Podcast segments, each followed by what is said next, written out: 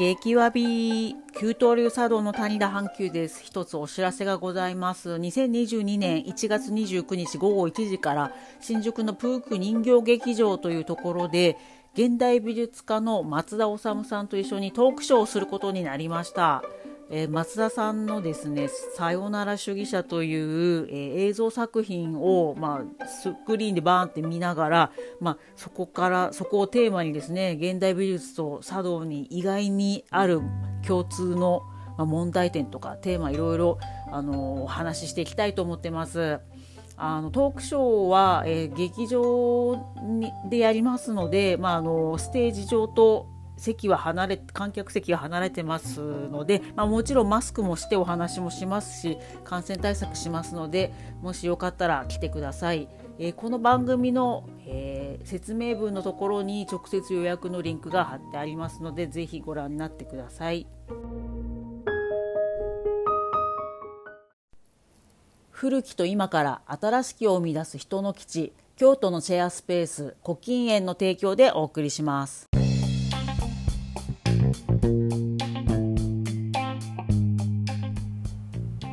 激わび給湯流茶道の谷田阪急です。給湯流茶道はオフィスの給湯室で抹茶を立てるという茶道ユニットです。この番組では日本文化を何でもジャニーズに例えて分かりやすく紹介しようと思ってます。その名もハッシュタグわびさびジャニーさんです。能や歌舞伎は今や伝統芸能と言われていますが誕生した当時は最新のアイドルのステージだったという信念のもと日本文化をジャニオタ視点で再構築したいと思います。またジャニーズに詳しくない人が聞いてもあの面白くなるようにやりますのでぜひお付き合いください。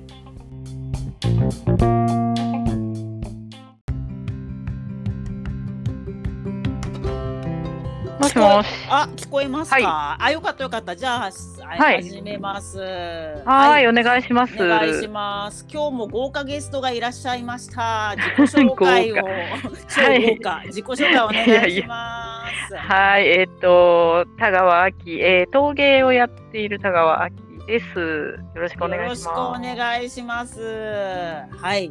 今日のテーマはですね、はい、2回目なんですけど、また聖徳太子をトークしたいと思います。好きすぎて何回もやってるんですけど。やりましょう。うん、はい。で、2022年の1月まで、あのサントリー美術館でやってた聖徳太子っていう展覧会もあって、で、まあ、それをお互い見てきたのでその話もちょろっとしつつあの今日は話していきたいと思うんですけど、はい、えっと、田川さんはですねあのいろんな歴史も結構お好きでね浮世絵とかももともとすごいお詳しくていろんな古い人物をモチーフに、イラストとかにした作品いっぱい陶芸で作られてるんですけど 聖徳太子をテーマにした作品も今販売中なんですよね。はいそうですね、一応、あの、パクパクアンさんという、あの、ギャラリーさんの、えっ、と、まあ、ホームページから、アーティストで田川秋に飛ぶと、はいはい、あの、とっても、あの、なんて言いましょう、あの、ほっこりする 聖徳太子の塔人形が売っております。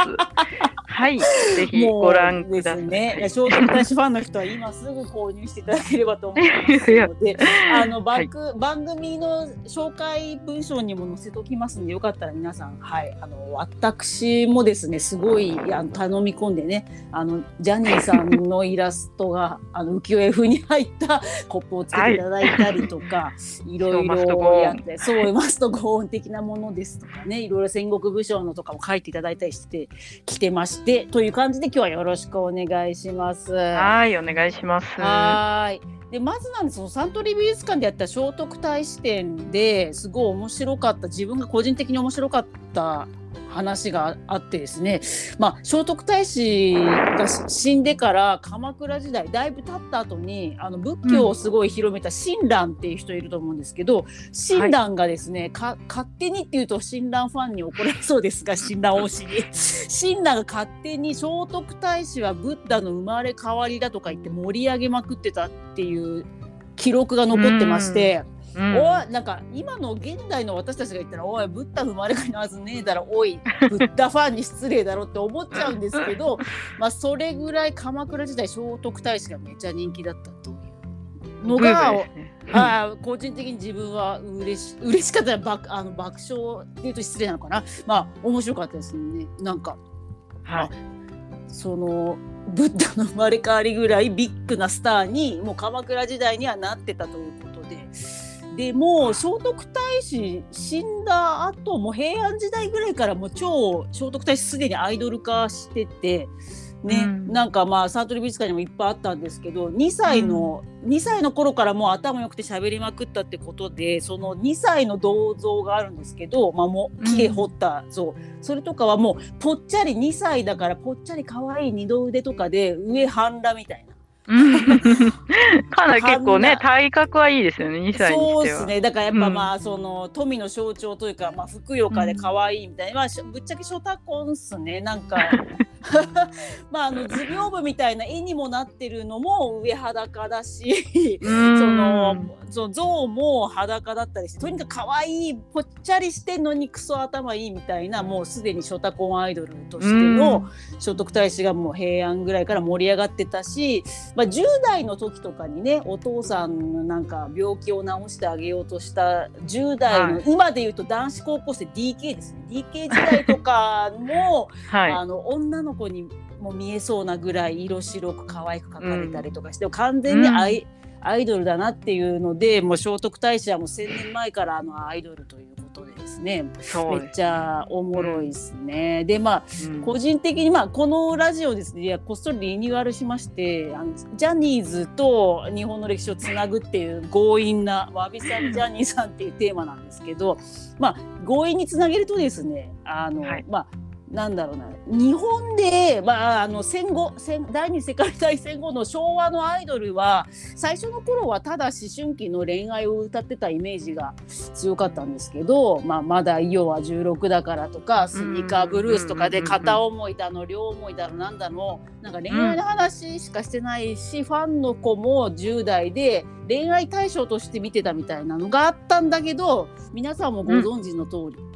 ップが2000年代0年代になるとそういうまあ恋愛対象からもっと神格化 神格化されて生きる指針とかして宗教っぽくなってったっていうのがすごい面白いなと思うんですよ日本のアイドルが。あまあもう若い Z 世代知らんかもしれんけどその0年代に SMAP は「世界に一つだけの花」っていうのを歌ってその競争で1位にならなくても個性出せばいいとかっていうのをバーンって打ち出して、まああのねまあ、今の秋元康がプロデュースする坂系のアイドルの曲も、まあ、恋愛に混ざってる曲シングルも多いですけどやっぱその人間関係に悩んでるけど俺は俺のまま行くみたいなちょっと宗教っぽい新興宗教っぽい歌詞の。ものもありますし私が今主戦場で推してる、まあ、デビュー、はい、CD デビューしてない無名のジャニーズジュニアの10代の子たちもオリジナル曲いっぱい持ってるんですけど、まあ、このさ、うん、先が見えない不安な世の中だけど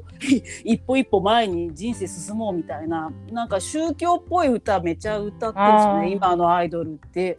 だからまあ聖徳太子もまあそういうノリだったのかなっていう、うん、まあ役割的にはねちょっと一緒かもしれないですよねやっぱり。そうそうそうそうみんなを引っ張る的な。そうそうそうなんかねやっぱ聖徳太子もその政治も担ってたし、はいはい宗教家も担ってるっていう確かにね。両輪で、はい、は反対そうっすよね。反対してる貴族がいるの無視して もう俺はもう仏教を、はい、あの、うん、天天皇には入れっからみたいな感じでねやってたっていうのもあるんですけどでもななんだろうなそのやっぱその美少年みたいな可愛か可愛いみたいな人がその人々の辛い生活を救うみたいな、うん、なんかアイドルみたいなものにその、生きる気力を託すみたいなのがずっと日本あるんじゃないかなみたいな。ああ確かにそうですね、見た目からしてちょっと特別みたいな感じねあの水ら、うん、あのツイ今で言えばツインテールのアイドルみたいなもんですよ。めちゃくちゃ可愛いじゃないですか。そのなんかまあ、言い方失礼ですけど、うん、癖毛が強すぎるあの悟ってるスンってしてるブッダよりもまあ、ブッダの生まれ変わりがツインテールで色白くてこうちょっと可愛い美少年。ああなるほどなるほど、はい、振動だみたいな方がエモいみたいな日本の場合はそういう方がそのエモい頑張る私明日からもう一度ために頑張るみたいななるほど。こういうノリはすごい合ってんのかなっていうのをね、うん、勝手に私は思った感じなんですけど。若い世代を取り込もうとしたんかもしれない。あ Z 世代当時のね。そうそうそう当時の。親鸞が当時の鎌倉の Z 世代、若者ちょっとしっかりしろよみたいな。確かに。ね。もうだからその奈良時代から仏教入ってきてちょっと古臭くなった時にもう一回その美少年の聖徳太子がブッダの生まれ変わりだっつって「えなんか可愛いみたいな。えじゃあ私もやるやるみたいな。だってその当時、あれですよね、やっぱ寿命とかも短かったから、確かに、ね、やっぱりちょっと若者取り込まないと、もう 死活問題じゃないですか、確かに。確かに。親鸞がこれから、はい、その俺たちの視野伸ばすためには、ちょっと聖徳太子さん使い回してもらいますみたいな。アンバサダーね。AKB アンバサダー。そうですよ、そうですよ。ありますね、そういう、はい、いろいろ地方自治体とかもアンバサダーですよ、そうですよ。もうね、ちょっと親鸞ファンの人にはちょっと切れるかもしれないですけど、私たちはそう思ってるよということで あ、はい、個人的にはそういうふうに今考えてます。なるほど。はい、強引に5でいきました。で、タカさんもそのサントリー美術館行かれたってことなんですけど、はい、ななんか記憶に残れてることってあったりしますか、うんまあね、やっぱいろいろね、あのね、見て、やっぱちょっと、あの、ちょっと思ったのが、あの、やっぱちょっとキリスト教とちょっと似てるところがどうしてもあるイエス・キリストとエピエピソードかぶってきてるところありましたね。あ、やっぱ、馬宿っていうとこからそうだよね。そうそうそうそうそうなんですよ。で、キリストもね、やっぱああいうちょっと、なんていうの、ストーリー的なあの絵がめちゃくちゃ、うんうんうんうん、でいろんなね、後世にはいはいはいはい。いろいろ苦労したあだこうだ。仲間増やしてそうですよ、うん、あとなんか左の頬を叩かれたら右を見せろみたいな確かそういうそそこだけイメージあるわ。そうですよね。なんか聖徳太子もなんかみんなの身代わりになんか無知で歌われるだからああ言ってた。いや書いてあった書いてあった。あったありましたからね。なんかあのちょっとやっぱり鎌倉時代に書かれてたから、キリスト教の知識が。まあ、基本キリスト教ザビエルですもんね。そうまあ、だからまあその前からキリストっぽい、うん、イエス・キリストっぽい、もうエピソードを、まあ、親鸞はじめ鎌倉時代にはもう盛り上げてささやかれて そうそうそう。だまあその辺は世界共通なのか。ちょっとこの辺詳しい人ぜひお便りをいただければと思うんですけど。そうですね。うん。でもどうしてもなんかそういう、はい、なんか優しくてみたいなね、はい。なんかもうだんだんみんなみんなほぼほぼイエス・キリストと同じようなエピソードが人気者には残っていくみたいなところがありますかね。あとあれっすよね。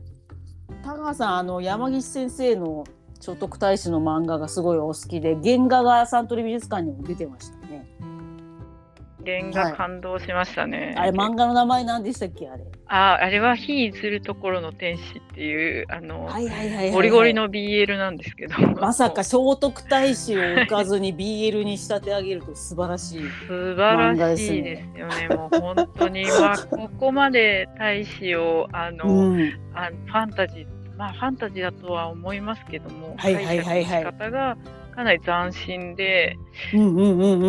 常にあのそうですね。あ、もしもし。ああ、はい、あれですよね。だからその聖徳太子が宇宙人みたいな感じなんですよね。そうです。なんか超能力じゃないですけど。超能力持ってるんですよね。そう、そうですね。結構宇宙あの空に飛んじゃう描写とかあるんですけど、あまりにも干ばつが続いて雨が降らなすぎて、はいはいはいはいはいはいはいなんて言いましょうか、もうもう水がないともうみんな、ま、死んじゃうみたいな時に、なんか大使が一人でなんか10日ぐらいご飯食べずに、はいはいはいはいはいはい瞑想したら空に飛んで、で雲を動かしてみたいな、そういう描写も実はありますよ。いやすごいですね。もうブッダよりやばいね、もうそこまでいくと、ね、ブッダやばいブッダ空は飛ばない設定なんで。はい、山石先生の、まあちょっとそれ、あの必ず皆さん読んでいただきたいぐらい、ども、はいはいはいはい。まあちょっと概要を説明しちゃっていいんですかね、これ。あのまあネタバレねしたくない人はまあ一旦この辺早送りにしていただければと思うんですけれども、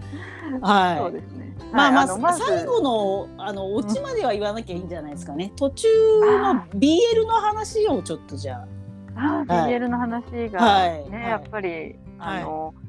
なんだろう。どうしてもその大使はあの、まあ、まずマザコンというかお母さんからすごいこう、愛されなかったって設定なんです、いやすごいあのね、まあ、ここで急にぶっこんできますけど、はい、ジャニーさんが書き下ろしてるオリジナルのミュージカルの主人公も大概そうなんですよ。お母さんに愛されなかったとか、孤児院にいたとか、そういう人がねそういう美少年が主人公なんでやっぱジャニーさんとかぶってね山岸先生。ちょっと孤高な孤高なんですよね。やっぱりそういうう。ん、あまりにも子供離れしている能力があって、お母さんが近づけなくて、ああそういう理由だったのね。そうなんですよ。聖徳太子の場合はね、もう怖すぎて、自分が産んだ子なのに、もうめちゃくちゃ頭良すぎて、ビビる系か。ほうほう、ちょっとそこジャニーさんと違うわ。あまあでも、まあでも、大きな設定は一緒ですね。おああ、そういうことだ。お母さんに愛されず。はいはいはいはいはい。で、はいはいはいはい。唯一その、の蘇我の恵美氏うんうんうんうん、恋をするというか、いいね。男同士で、ね、そうなんですよ。でもやっぱりその時代ねどもうちょっとそれがカミングアウトが全然できなくて。っていうか周りもまさかそんなふうなこととは思わないので、うんうん、ああ商店の皆さんも、はいはい。苦しむ。そうですね。苦しいやっぱり、はい、でも、まあ、いろんなそのまあ問題とか争いとかをやっぱりこう解決その干ばつとかもね空飛んで解決したりとか。はいはいはいはいはいはいはい。なんかねサントリー美術館にもふ笛が置いてあったんですけどなんかあの笛もキーポイントでなんか笛があの配用してたやつがあるんですけどあれをなんか聞くとまあなんか非常になんていうんですかねあの災いがあの収まるというかおお。あいいっすね。そのジャニーズのミュージカルでもギター弾くとことかありますわ。個人での子がなんかボクサーで頑張ろうとする、はいはい、ドリームボーイズっていうミュージカルなんですけど、やばいはい、まさにだから聖徳太子もドリームボーイズです。ドリームボーイズですよ。人の心を音楽によって あのちょっとね変えてなんか、うん、鬼がこうなんていうの悪さしようとしてるところもなんかその笛を吹いてなんかこうかななんかそういう描写があったりとかしてはいはいはいはいはいはいはいはいすごいですね。うんうんうんうんそうなんですよやっぱり成就せずにそのボーイズラブが成就せずにボーイズラブは、やっぱ恵美氏は愛する女性がいて、うん、つまんね。えなせっかくさ大使に誘われたんだから両方行けやそうなんですよ堅物よね。なんか真面目なおっさんっぽい人ですよね。なんでこんなやつ好きなんだろう聖徳太子で正直思う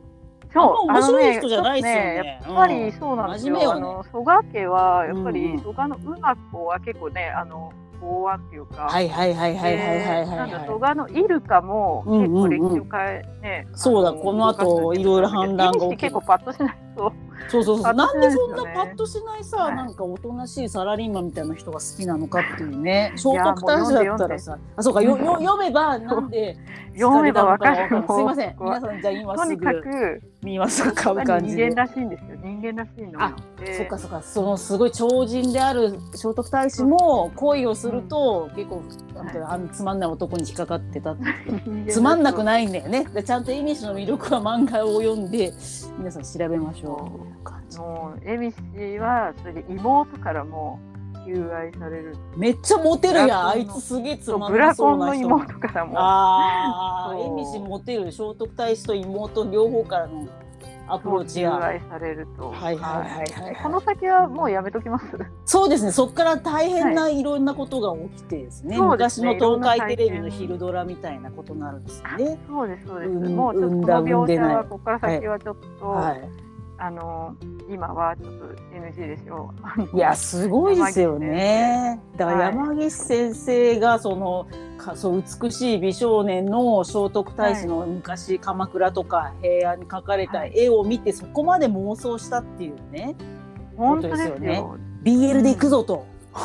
俺は BL で行くぞ俺じゃない女性だから山口先生。私でもすごいですよね。だからそのまあ、はい、さっきもねも打ち合わせで盛り上がったんですけども1,000年以上、聖徳太子の二次創作でずっと盛り上がり続けてるのは日本人ということですよね。まずはそう鎌倉時代に一旦来てそうだよ。ブッダの周り会だとか言ったり江戸時代にも盛り上がって。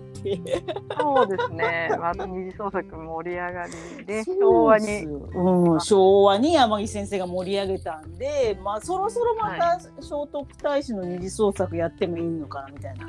感じですね。令和の聖徳太子、令和の聖徳、今ねあの全然マニアマイナーなんですけど、ジャニーズジュニアに小小学校5年生で壱岐あおりくんってすごい名前の子が入ってきて 顔がすっごい宇宙人でアンドロイドみたいに美しいんであれ多分聖徳太子の生まれ変わりですね。あの可能性あります。可能性あります。見つけた、はい、皆さんあのそうそうそう息あおりってあの名前が難しい、はい、ひらがなで検索したら出てくるんで私の中であれ、聖徳太子の生まれ変わりかなっていう感じで。なるほど、はい、親鸞から1000年経って私が今度はい、ブッダの生まれ変わりが聖徳太子だったっていう布教からの壱岐あおり君が聖徳太子の生まれ変わりというキャンペーンをねこれから貼っていこうかキャンペーン。ぜひなんかちょっとジャニーさんに人もうジャニーさんいないかえー、なんだろうこうそうそうそうそうそうね二次創作作ってほしいけど。いやもう本当すごいですよ、顔がやばい、うん、顔がね山口先生が描いたみたいな顔なんですよ小学生なんだけどもうまつげバサバサバサってなって結構よ横長に大きい絵ですよね。山口先生の絵、は。い、あの少女漫画縦長の目も多いけど確か横長に美しかった、うん、バッサバッサって。そうそうそうそうそう。なんかそうそうそう。綺麗がいい感じの。まさに横長にバッサバサバサって眉毛があって眉毛じゃないまつげがあってあれ多分ね、うん、聖徳太子の生まれ変わりじゃないかなって思ってます。なるほど。ちょっと私の中で羽生結弦はもしかしてあ譲ったそうね。あでも、はい、そのなんか性格がなんかちょっと歪んで、はい、ちょっとこれ譲るのファンの人に切りないです確かにね、うん、なるほど。なんか山口先生ファンとしては、はい、ゆずるはかなり聖徳太子っぽいぞと。そうですよね。宇野昌磨とのちょっとボーイズラブを匂わせたけど宇野昌磨は他に女がいたって最近分かりました、ね、そう。あのまさに声がそうだ。まさに山岸先生だ。なるほど。じゃあとりあえず一般ピープルである。私たちはそのゆずさんと宇野昌磨でちょっと山岸先生の作品を、はい、あの思い起こしておくとちょうどいいっていう。脳内でね。脳内でねあくまで脳内で。こういろんなファンの人がバッシング受けそうですけどみんなあのはいあの歴史に詳しくなれるきっかけになればいいと思って一生懸命やってるだけなんでディスるのはやめていただけたらと思ってそうですね。ああの今聖徳太子のあの一番最後の妻がお聞きのイラつめでした、はい判明した。ほききのイラスト。あ、やんごとなき人だから、えっと、なんだっけ、天皇にはならなかったけど、ほぼほぼ天皇みたいな血筋なんですよね聖徳太子、そうですね。あじゃあいっぱい側室、性質みたいのがいたのか。いいらっしゃそうですね。何人かいらっしゃって。そうか。子供もたくさんいらっしゃってあ子供もたくさんいらっしゃる、はい、あじゃあビジネスで女の人ともうまく、はい、性交渉されて、ビジネスでいっぱい赤ちゃんもまあまあいたということですね。まあまあまあ、はい。はい、というわけでですねあの、はい、1,000年以上をずっと聖徳太子で二次創作をしてきたあの日本の人たち面白い 自分も含めなんですけど日本の人たち面白いということで皆様からも聖徳太子の二次創作あの私はその「息あおりくん」で作ろうと思ってるんですけど皆さんもなんか それぞれの二次創作は、あのゆずるさんでもいいですしあのあったらお便りをお待ちしております。よろしくお願いします。自由に進化そうですね。それが日本のスタイルなんで、はい、その偉人だけど美少年としてなんかいろいろ創作しちゃうてへぺろっていう感じででいけたらと思っています。じゃあ今日のところはこんな感じでと思うんですけど、タカさんなんかお知らせ事はありますか？展覧会とか。そうですね。はい、はい、あのなんだ？2月5日に、多分2月5日になると思うんですけども。2022年2月5日、はい、2月5日に、はい、あのバレンタイン企画っていうのをあの我ら降りて下北沢で、はいはいはい、オンライン。はいはい、オンラインになると思いますで、はい、やりますので、えっ、ー、とまあツイッターやらインスタやらちょっと見ていただきたいかなと思います。あのバレンタインであの少女漫画茶碗とか。ああ今もう SNS にちょっとずつ上がってますね。はい、拝見しました。今作ってるルって泣けるもん、はい、はいはいはいはい。ジョジョの奇妙な冒険を読んで、はい、茶碗とか。ああなるほど。それで今勉強中なんですね、はい、ジョジョとかね。いろいろ読んでますよ。はい。なるほどそう、あの、はい、古田織部の織部っていう文字で、織部っていう、なんかそういう陶芸の作品を売る会社さんが下北沢に旗艦店を持っていて、ね、あ美味しいコーヒーも飲める下北沢オリベで検索するとその素敵なお店があるんですけど、まあ、そこで、まあ、まあ今コロナだからオンラインになっちゃうかもだけどその、いろいろあの爆笑、笑笑えて泣ける田川先生のですね絶妙な二次創作が。二次創作の。二次創作が。茶碗なり、コップなり。はい。あの、はい、私の家にもいくつかありましていつも爆笑をさせてもらってますので、はい、今飲んでるのはねあれだ。一時期、あの格子に私がハマってまして。あの格子、ね、そうそうそう格子を徳川幕府がね、はい、あの論語を悪用して、はい、あ講師先生は悪くないんですけど悪用してねそのあの上下関係とか、ね、男尊女卑みたいなの使いやがって、はい、その論語のせいで日本が終わってるってずっと切れてたら講師先生の あの何とも言えない顔のあのコップを作ってくださったという最高の、はい、田川大先生でございますので。はい、はい。